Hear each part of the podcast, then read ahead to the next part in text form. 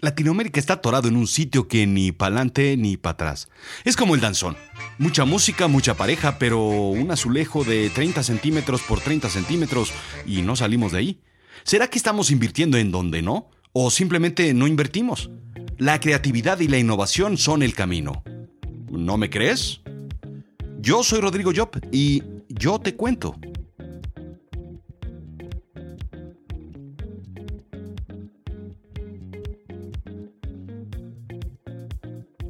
Bienvenidos a Azul Chiclamino, la realidad de lo absurdo. Latinoamérica. Es como el enano de circo. No crece, pero en segundo plano siempre es protagonista secundario del acto. México, 61. Uruguay, 62. Colombia, 63. Panamá, 68. Brasil, 69. Yemen. Yemen está en el 128, el último de la tabla. Toda Latinoamérica como el pelo del cocinero en medio del sándwich, quiero decir, a media tabla. Es el GII, el Global Innovation Index, preparado año con año por la Universidad de Cornell, el INSEAD y el World Intellectual Property Organization, rankeando los países más innovadores del mundo. Yo, por supuesto, me indigné. Digamos que si pudiera, pediría recuento de votos. Tiraría un pañuelo a la cancha, o tal vez eh, solicitaría conteo de golpes o revisión de examen, o al menos llamar a Quincy para que haga un análisis forense.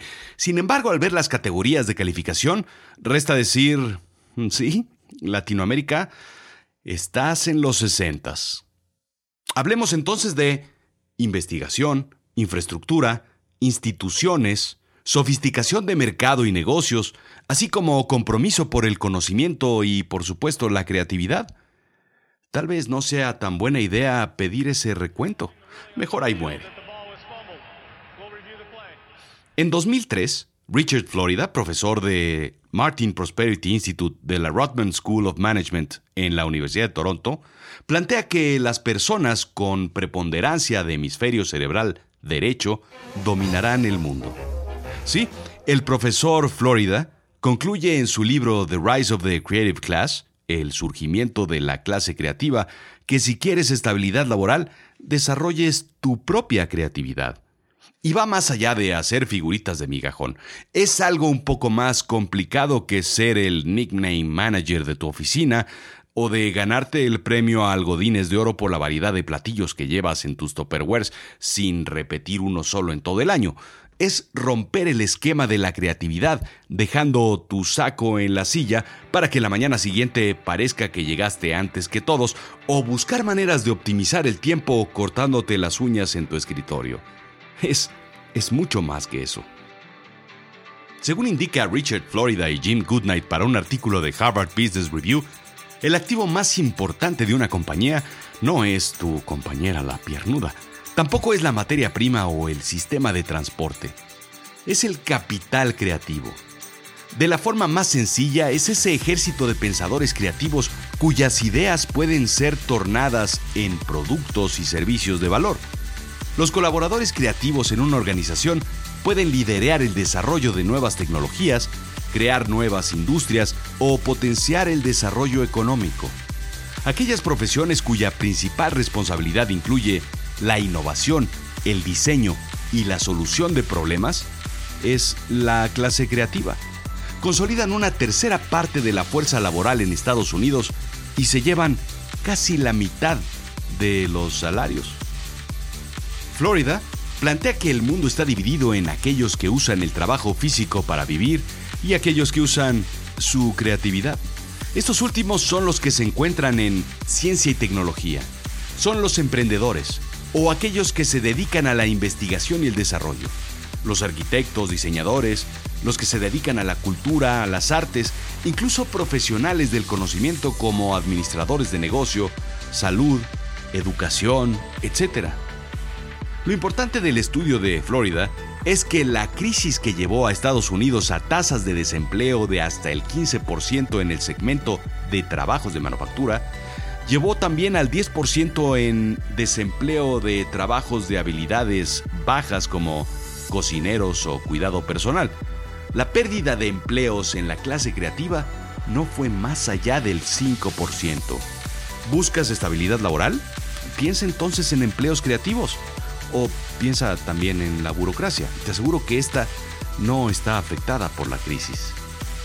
Florida analiza los puntos de concentración geográfica de esta clase creativa y encuentra muchas ciudades sumamente interesantes. Y no, a pesar de lo creativo que pudiera parecer ciudad satélite al desarrollar técnicas para que los coches achaparrados pasen por los topes de forma sesgada y no raspen, esta no es una de las principales ciudades creativas del mundo.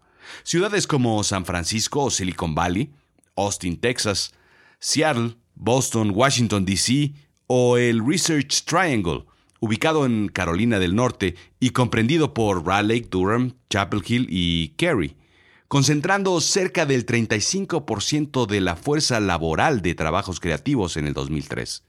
Ahora, esas cifras crecen hasta tasas del 50%. ¿Qué volé? Estados Unidos refuerza políticas para crecer trabajos de cuello azul o los denominados trabajos físicos y no tanto los creativos, reactivando entonces el cinturón de óxido o el cinturón industrial ubicado en el noreste del país. Esto es algo sumamente extraño cuando Richard Florida indica justo lo contrario. Lo que es paradójico también es que México es el país de la OCDE que menos gasta por cada estudiante, a pesar de que elevó los fondos que destinan a la educación del 4.4% del Producto Interno Bruto en el 2000 al 5.2 en el 2012 y al orden del 6% en el 2016. La UNESCO sugiere que el 8% debe ser el número correcto para países en vías de desarrollo. Lo mismo sucede en muchos países de Latinoamérica. Indican expansión y la Universidad de Guadalajara. México centró, quiero decir, está centrando su estrategia de crecimiento en poca educación, en mano de obra y por lo visto nos llevará a un poco crecimiento. Pero me preguntarás, oye Rodrigo, ¿quiénes son entonces los países más innovadores del mundo? Pues ahí te va. En el número 15 tenemos a Canadá, el país cuya película más exitosa es Porky's y que produce más del 77% de la miel de maple del mundo. Esos son los creativos. En el lugar 14 está Hong Kong, el país que nos trajo a Jackie Chan. En el 13, Islandia. Sí, Islandia, el país que pretende ser, como Lila Deniken, el número 1111 en data storage en el mundo mundial. En el 12 está Luxemburgo, nada en realidad que decir de Luxemburgo. En el 11 Corea, en el 10 Alemania, en el 9 Holanda, el país, no los helados. En el 8 se encuentra Dinamarca. El número 7 le pertenece a Irlanda, el país que tiene un pub por cada 100 habitantes. Su creatividad se centra en el diseño mientras beben cerveza o whisky irlandés. Dígame usted, ¿qué borracho no es creativo? El número 6, Singapur el país asiático que, digamos, pues, el, o sea, el, el país asiático con menos personalidad. En el quinto está Finlandia, cuarto Estados Unidos, en el 3 Reino Unido, en el 2 Suecia y en el número 1 se encuentra Suiza, el país que perfeccionó y lucra con el regalo de los dioses aztecas, el cacao. Resta decir que podemos encontrar diversas correlaciones a simple vista en estos países. No es necesario darse cuenta de los niveles de educación y de la inversión en infraestructura. Difícilmente uno encuentra escándalos de corrupción, por ende, instituciones sólidas y con credibilidad. Mercados sofisticados como la tecnología, la salud, el mercado financiero, y qué más sofisticado que un sofisticado chocolate. Y por supuesto, la investigación. Lo que sucede de este lado del mundo es que justo lo contrario. En México, la gestión de Peña Nieto se ha centrado en el aumento del rubro de servicios personales en casi 30 mil millones de pesos, proponiendo, por otro lado, recortes a diversos programas sociales y proyectos de inversión, ajustes en gasto social e infraestructura, aumento en sueldos y prestaciones de gobierno federal, según indica el economista, gasto y no inversión. Estos hijos de no pertenecen a la clase creativa, aunque sí son muy creativos para hacerse de recursos. debemos subrayar. Y eso es lo que nos trae de cabeza. La creatividad no se utiliza en nuestros países de Latinoamérica para desarrollar tecnologías o para emprender. Se utiliza para fortalecer el efecto caperucita roja, la forma de buscar un atajo para llegar a la casa de la abuelita. Y ese atajo es la ingeniería financiera para evadir impuestos, es el desarrollo de infomerciales engañosos, son los inservibles productos milagros, son las iglesias alternativas o es el bono de renuncia de Pemex de Enrique Ochoa del PRI son los 718 mil pesos de bono navideño autoasignados por los diputados. Es el obtener dinero sin crear valor a cambio. Lo malo, lo malo es que eso es lo que enseñamos a nuestros niños. El resumen del libro en vez de leerlo, que no está mal tener un fin de semana largo en Acapulco, tomándote el lunes, total, el lunes no se ve nada en clase. El aprendizaje memorizado. Estamos desarrollando niños de cuello azul que serán adultos de overall.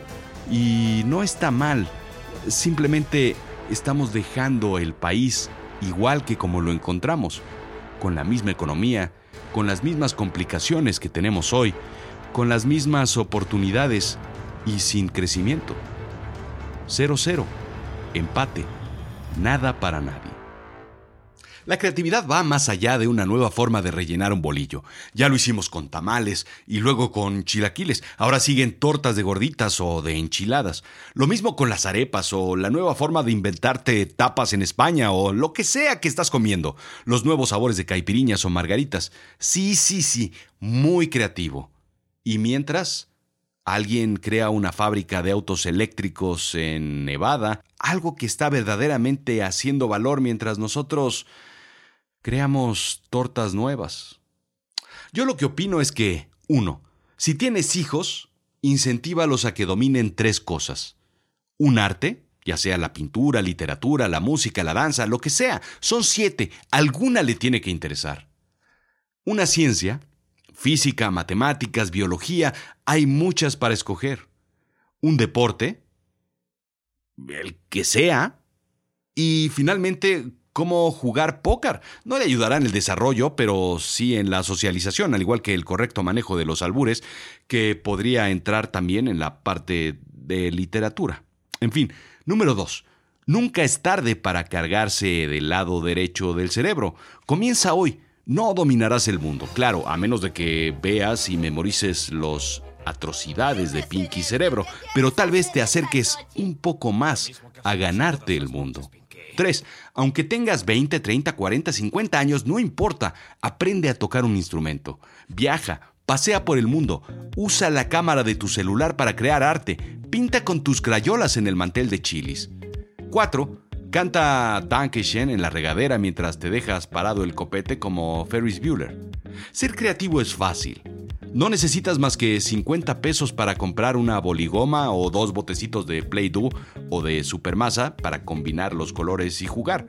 Baila si quieres, pero cámbiale a la música, algo que nos mueva, algo que no sea danzón. No manches. Esto fue Azul Chiclamino, la realidad de lo absurdo.